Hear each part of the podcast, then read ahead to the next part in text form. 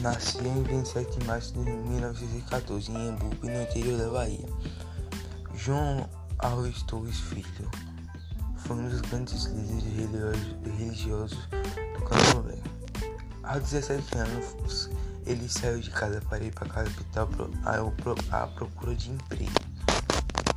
Seu primeiro emprego foi em um armazém de secos e molhados, onde era caixeiro e ganhava em torno de mil e cinco mil reais e tinha o direito de dormir lá, onde dormia sobre caixotes e, e sacos.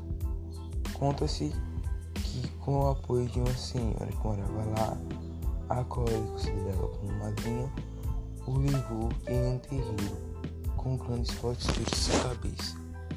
Ao sair do terreiro, ele gostou muito da religião, mas com dúvida, com dúvida ao preconceito que sofria muito aquela religião, não quis ficar na religião naquela época.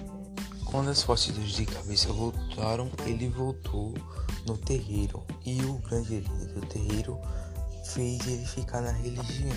E com 18 anos ele se tornou um dos primeiros líderes da religião do candomblé, onde comparavam cablo, cabloco de Pedro Johnson Cabloco de Pedra Preta, que ele se tornou famoso no meio religioso de Salvador. Daí o nome, daí saiu o nome João da Pedra Preta.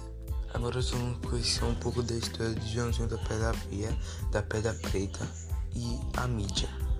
Joãozinho da Pedra foi um dos principais pai, principais pais de santos a usar o modo, o meio de comunicação para aumentar o seu prestígio e popularidade. Ele também se destacou entre mães e pais de santos em entrevista. Através desse reconhecimento na mídia, ele usou para proteger sua religião, pois a intolerância religiosa nessa época era muito grande.